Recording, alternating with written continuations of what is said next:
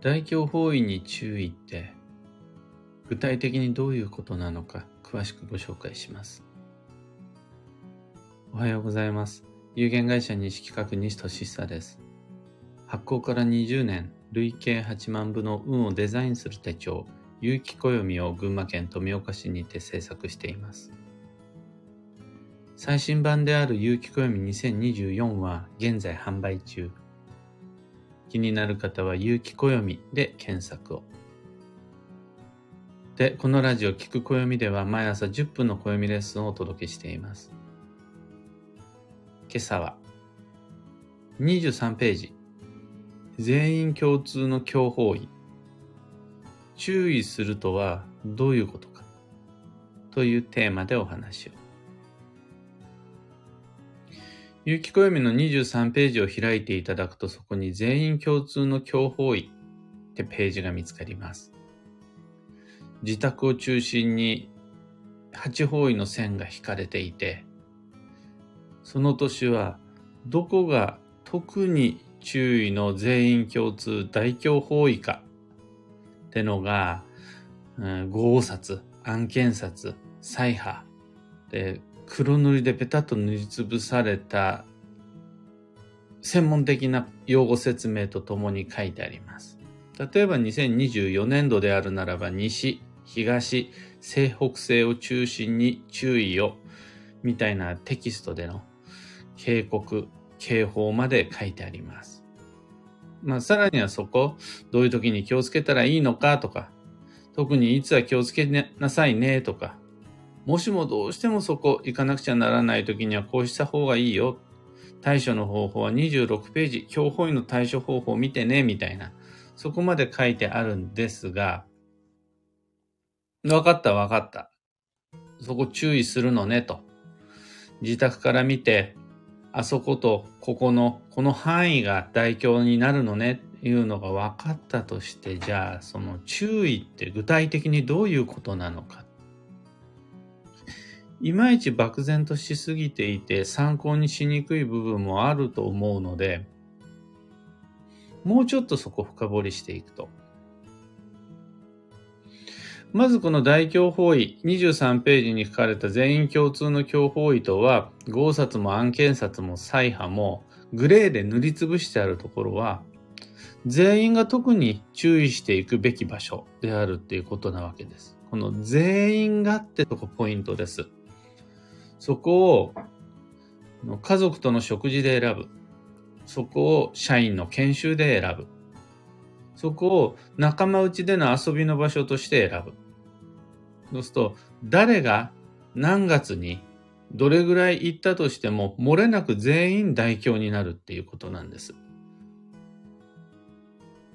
で、それでもね、行く必要があるんだったら行くんですが、もしもですよ、それ、行く場合には注意が必要になるわけです。この注意とは、例えば気を使うっていうことだったりとか、準備に時間をかけるっていう、要は、いつもよりもお金か時間か労力か配慮か知識か何かしらのコストをいつも以上に割く必要があるってことなんです。お金かけりゃいいってもんじゃないですよ。しっかり時間をかけて準備するであるとか、いろいろな人と話し合って時間をかけるとかも全部コストに入ります。それが注意するってことなんですが、もしもですよ、そこ、行かなければ大幅な運のコスト、コストカットができるんです。例を挙げてご紹介します。今年の海水浴はどこに行くってなった時、日本は島国、海、海に四方を、四方八方を囲まれていくの、いるので、海っていくつか種類ありません？絶対に東の海じゃなきゃダメですか？西には絶対海はないですか？例えば僕だったら群馬県富岡市に住んでるんです。そうすると、太平洋も大西洋も我が県に接していない分、太平洋に行きますか？あ、大西洋じゃない。太平洋に行きますか？日本海に行きますか？今年の海水浴どっちにしますか？でも選択できるんですよね。大洗の方に行くこともできるし、いや鎌倉の方に行くこともできるし、新潟の方に行くこともできる。山だってそうですよ。山登りがしたいと。みんなで山登りがしたいとなった時に、その山、絶対に富士山じゃなければそれでいいんです。そこ、富士山にすればいいんです。が、他の山でもいいんだったら、別に大巨峰行かなくてもよくない？あの、行っちゃいけないの話をしてるんじゃないんです、今。海に行きましょう。山に行きましょう。みんな行きたいんですよね。行きましょう。でも、その海じゃなくてもよくない？その山じゃなくてもいいし、その温泉でも大丈夫だよね。って時に、この大教、全員共通の教法医というのが役に立ちます。これが注意をするってことです。そして、もう、知っていけば過ごし方も変わるんですよね。いや、どうしても行く必要があるんだったら行きましょうよ。でも、何も知らないで行くのと、何も気にしないで行くのと、ちゃんと知っていくのでは、全然運が違ってきて、人の持つ恐れとは正しく使えば有効な指針になってくるわけです。めちゃくちゃ役に立ちます。恐れてはいけない無視しろという話ではないし、めっちゃ恐れて臆病になり行ってはいけないっていう話でもなくて、正しく恐れていきましょうという話なんです。これは例え話として分かりやすいかどうかは別として、僕はあの、すぐぎっくり腰になるんです。もう癖のようになり始めました。でも、ぎっくり腰って、そろそろだよっていう時に、なんとなく腰の張りや違和感が出てくるもんなんです。何もしてないでいきなり突然じゃなくて、あ、ちょっといつもの腰痛と違うかな、そろそろ冷えてきたし、ちょっとやばいかなって思って腰を意識しながら過ごしていると座り方や歩き方、物の持ち方が変わってくるんですよ。あなたはぎっくり腰持ちなんだから座ってはいけない。車の運転をしてはいけない。物を持ってはいけないじゃないんですよね。ぎっくり腰なんだから、どういうふうにバッグを持つといいかね？お風呂に入るときにどんなことに気をつけたら、そのぎっくり腰悪化しないで済みますかってわかるんですよね。ほら、怖いからぎっくり腰。もう避けたい。もうあの痛みはなんとか避けたい。もう週末には出張も入ってるし、寝込んでるわけにはいかない。さて、どうしたらいいかねっていうやり方がわかるんですよ。恐れによって。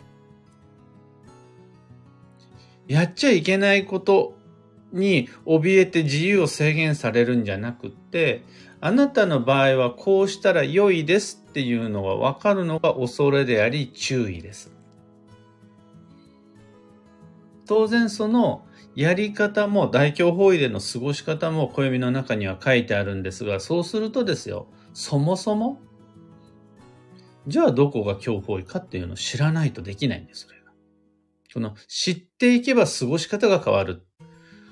これ注意するってことです。また、これはあくまで暦なので、スケジューリングに使うための専門知識なんですが、有機暦の中には強法位対策強化月間っていうのが書いてあるんですね。この月は、この、この月、何年何月から何日までの期間は、強法位対策特に注意して強化した方がいいですよ。で、タイミングがちゃんと明記してあります。強法医に行くときには、それ以外の時に行くんがいいです。強法医の対策により多くのコストを割いた方がいいよという期間よりも、その前に、その後に行っちゃえる方が悪い運の入り方が減ります。これっておそらく方位の話だけではなくって、悪い運ってなくすのではなく、抑える、減らす、小さく取るように心がける。これが真髄なんですよね。あらゆる今日をすべて壊滅する、無菌状態にする、絶無にするって頑張り方は実は運が悪いんです。というか、非現実的です。すべてのものには、大なり小なり必ず今日が含まれています。の良薬口に逃がしなんて言いますが、あれ苦いっていう成分は基本的に体に悪いですからね。それでも体に良いものになれば薬です。でも飲みすぎたらちゃんと体は崩します。何でもそうですよ。鉄分であるだろうが、タンパク質であろうが、ビタミン C であろうが、取りすぎれば全部毒になる。あらゆる全てのものには毒が含まれていて、で、僕たちはどうしたらいいかっていうと、その悪いをなくしてしまうんじゃなくて、抑える食べ方、減らす工夫、小さく取る心がけ。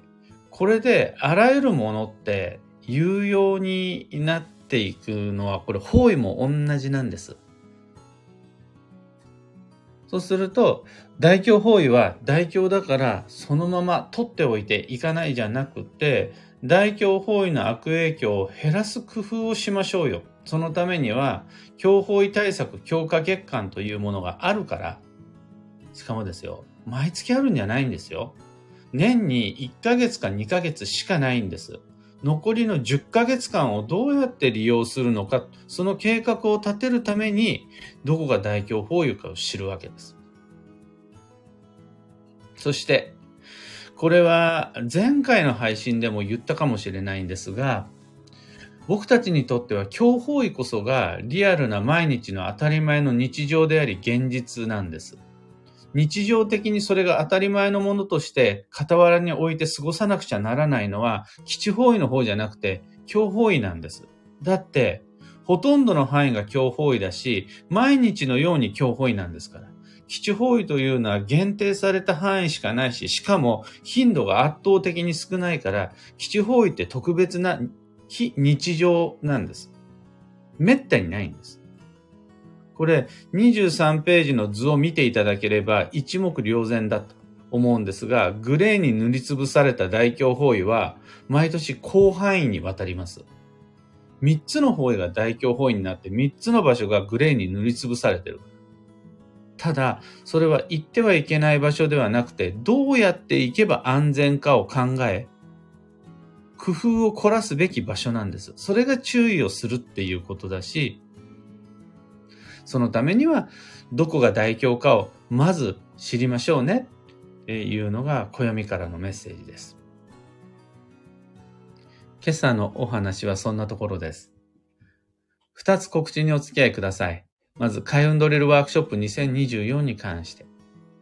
課題の1の理想の基地方位計画と課題2、強方位の移動計画。これまさに23ページを使った大凶方位の移動計画。この2つの配信も完了してます。いつでもアーカイブでご視聴いただけます。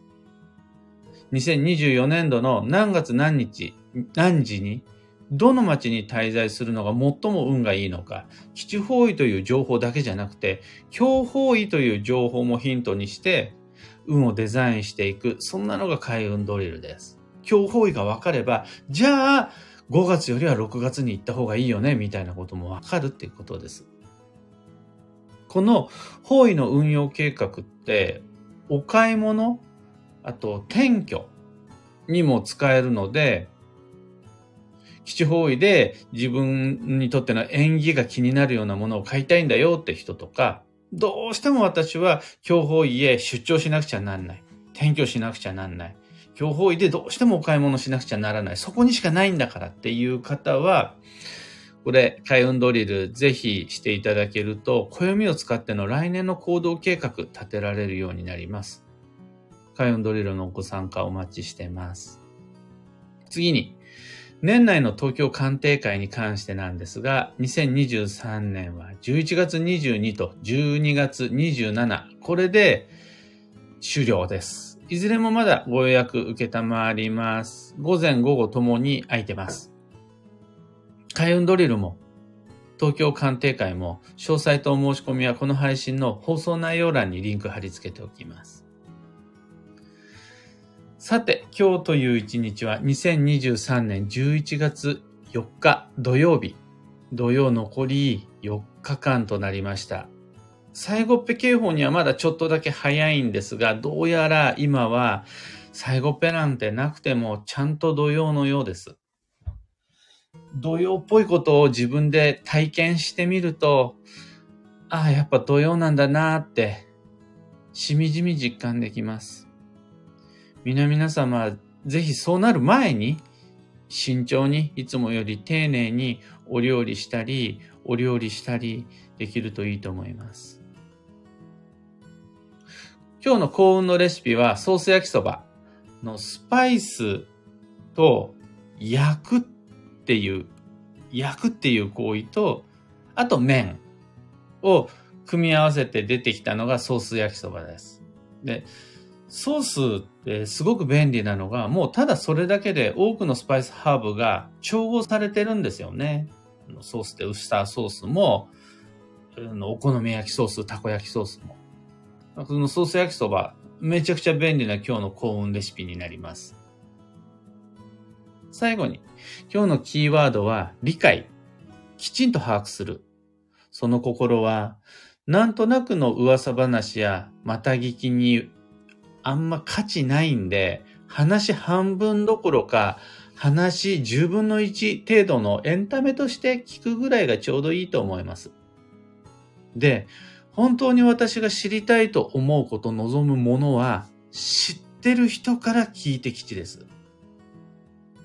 上っ面の表面的な噂話じゃなくて、そのことをよくわかってる人、もうそれをすでに経験している人から教わるのが安心。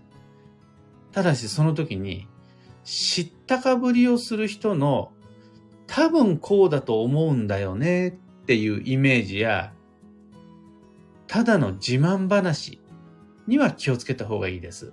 それは噂話と同じようなもんです。以上、迷った時の目安としてご参考までに。それでは、今日もできることをできるだけ、西企画、西俊久でした。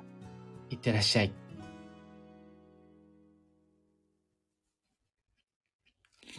かよさん、おはようございます。小川智美さん、おはようございます。マイクさん、おはようございます。あきさん、おはようございます。くーさん、おはようございます。ビートさん、おはようございます。ひでみんさん、おはようございます。今日もみんなの空は晴れですね。の朝方、それと夜太陽が沈んでからは冷えるものの、昼間は半袖で十分過ごすことができるようなあったかいお天気続いてますね。ゆうさん、マーチさん、キュアナさん、キーボードさん、カンポ花子さん、アルココさん、さゆりさん、エミさん、バンドさん、あかねさん、おはようございます。小川智美さん、聞く暦を聞いている間に味噌汁を作ってくれていた夫が鍋ごとぶちまけました。土曜ですね。今日は聞きながら掃除してますとのこと。あのね、これは決して他人事だからっていうわけではないんですが、ぶちまけるのはある意味いいと思います。それでもう諦めつくじゃないですか。ああ、もうこの味噌汁はダメなんだなって。なんなら、ぶちまけた後に綺麗に磨いたその床は、ついさっきまでよりもはるかに綺麗になってるはずなんですよ。そんなことでもしなければその床は綺麗にしない床なんですよ。一方でですよ。ああ、もうこの鍋はダメなんだなって思いながら見る鍋の中に残ったそのまんまのものはなかなかね、これ片付ける勇気が出なくて、そっと蓋を閉めるしかないっていう。いつまでもそこに土曜が一晩中あり続けるっていうのはなかなか切ないもんですね。ああ、土曜だなってしみじみ思います。さゆりさん、インスタで美味しそうなおでんの秘宝を拝見いたしました。とのこと。もうね、もう日本酒も冷蔵庫で冷やして、半日かけて仕込んだ卵も、はんぺんも、あの、いいろんな練り物僕好きなんですけど、いろんな種類の練り物たちも、すべて昨日のあったかさで、ちょうどいい腐敗温度が維持できたみたいで、お亡くなりになりましたね。しかも、まだそのまんまキッチンに鎮座しております。今日はあれ、綺麗にして、あの、鍋を一回、天日で殺菌消毒という名のお清めをして、それからまたリベンジしたいと思います。皆々様お気をつけください。煮込み料理をするときは今日もきっとまだあったかいかなって思います。メグさんおはようございます。普段は方位などほぼ全く気にせず過ごしていますが、だからこそ、ここぞという場所が思い浮かんだ時は、暦とにらめっこをするようになりました。七なら嬉しいし、どうしても今日なら余計なことをせずに行く、または必要でなければ行かないと、すっきり選択できるようになりました。私にとって人生で大事な部分を可視化してくれているような気がして、とても感謝していますとのこと。その感覚、僕も実は同じで、あの群馬県民として毎年海には行きたいって思うんです。せめて海のそばには行きたいと思うんです。そうじゃないと木が足りなくなってしまうから。その時に、さてどこの海に行こうかなって話になるわけですよ。当然皆々様と同じで、常に自分が行きたい海が基地方位になるわけではないです。というか、僕にとって海はほとんどの範囲がほとんどの時、強方位です。だから行かないっていう考え方がいまいちで。じゃあどう行くかなんです。だってそうじゃないと海の木が足りなくなっちゃうのが群馬で暮らす人たちの宿命なんだから。そこで、強方位を恐れるあまり、海を捨ててしまうと僕たちは方位の強作用を嫌うあまり、海のエネルギーを失うことになっちゃうんですよね。どっちの方が大き大きいかって当然海の方がでかいんですよ。で、いうわけで、もうその時には、あ、じゃあ大凶じゃない方の海に行こうって言って。基地方じゃないですよ、そこは。でも、大凶じゃない方の海に行こうっていつも選ぶんですよ。これは温泉もそうです。あとは、美味しいレストラン、食べ物を食べに行く。じゃあ、ハンバーガーを食べに行くっていう時もそうです。そんな風にみんなに、暦の23ページ、全員共通の強法位を使ってもらえると嬉しいんですが、まあ残念ながらね、そのグレーに塗りつぶすという表現方法や、合札、案件札、再破、そしてそれぞれの文言の説明。ここら辺を見ると、なかなかそういう利用方法にまで応用が効かないという方いるのはよくわかるんです。とはいえ、知識嘘つくのもあれなんで、合札っていうのをラッキー方位って表現するわけにもいかないんです。気にしなくていいよ、こんなものって書いちゃうのも理論に対して不誠実だし。そうすると、知識としてはこんな風に表現するものの使い方に関しては日々のブログ、SNS やラジオを通してこんな風に認識格式を発信し続けていければいいかなっていうのが僕の現時点での落としどころです。ひでみんさん、昨夜のおでんの件、残念ですね。あんなに美味しそうだったのに。クーさん、おでん。キュアナさん、切ない。もう、そう、そうなんです。あの、そうなんですよ。あの、若干まだ立ち直れずに過ごしているところです。の、だからもう昨日は日々の自分のタスクである、あの、土曜デトックスメニューのアップもう、あの、ショックすぎてまだできていない段階。昨日はもう、えい、もういいやつって、の肉まんを2つ食べて、もうふて寝しました。ああ気持ち切り替えて参ります。グルーブさん、愛のねさんおはようございます。エミさん、私も以前、2日分作ったシチューがお亡くなりになったことがあります。みんなが食べる前に気づいてよかった、とのことありがとうございます。ね、僕、鍋の蓋を開けた時に、やっぱね、ちょっと一瞬気づいたんですよ。あれ？ちょっと色味が、ちょっと匂いがって思ったんですけど、信じたくなくて、温めたんですよね。温めたところで大して匂いは変わらず。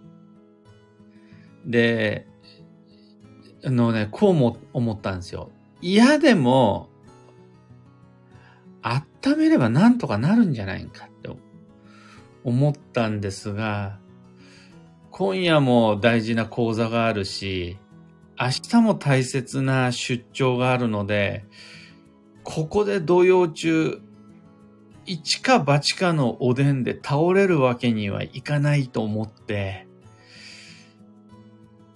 諦めました。諦めて、そっと蓋をし、日本酒も開けてないです。冷蔵庫に冷えたままです、日本酒。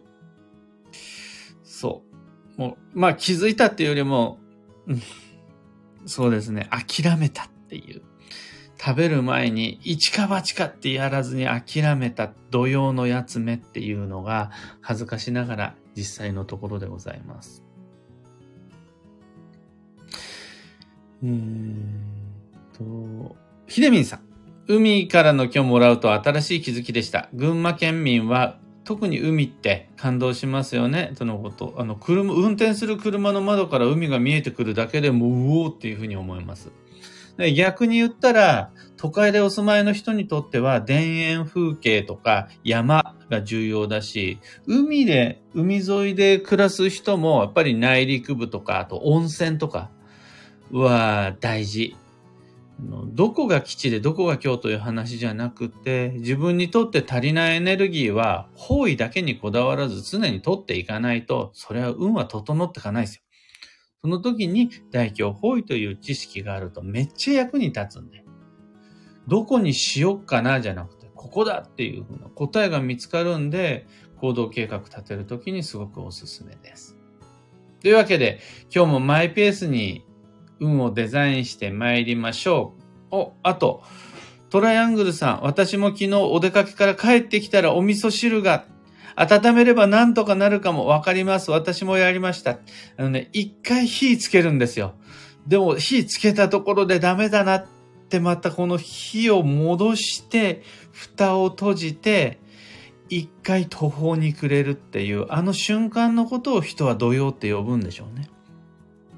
ミカさん、おでん、全く同じことしたことがあります。お気持ちとてもわかります。私は次は朝から寒い日にリベンジします。そうなんですよ。おでんってね、寒い日にやんないとダメなんですよ。そうじゃないとずっと火をかけ続けるっていう苦行が発生しちゃうんで。それあったかい日に土鍋でおでん作っちゃうと、あの土鍋が保温機能があって、腐敗温度帯をずっと維持しちゃうんですよ。これカレーも一緒だと思うんですけど、カレーとかシチューみたいな粘度の高いものも。これがですね、昨日は特にあったかかった。そ、そんなことも気づけなかったのか、でもこれは自分のせいじゃない、土曜のせいだって思いながら、今日は気持ちを切り替えて健やかに過ごしていきたいと思います。皆さんも穏やかに参りましょう。僕も行ってきます。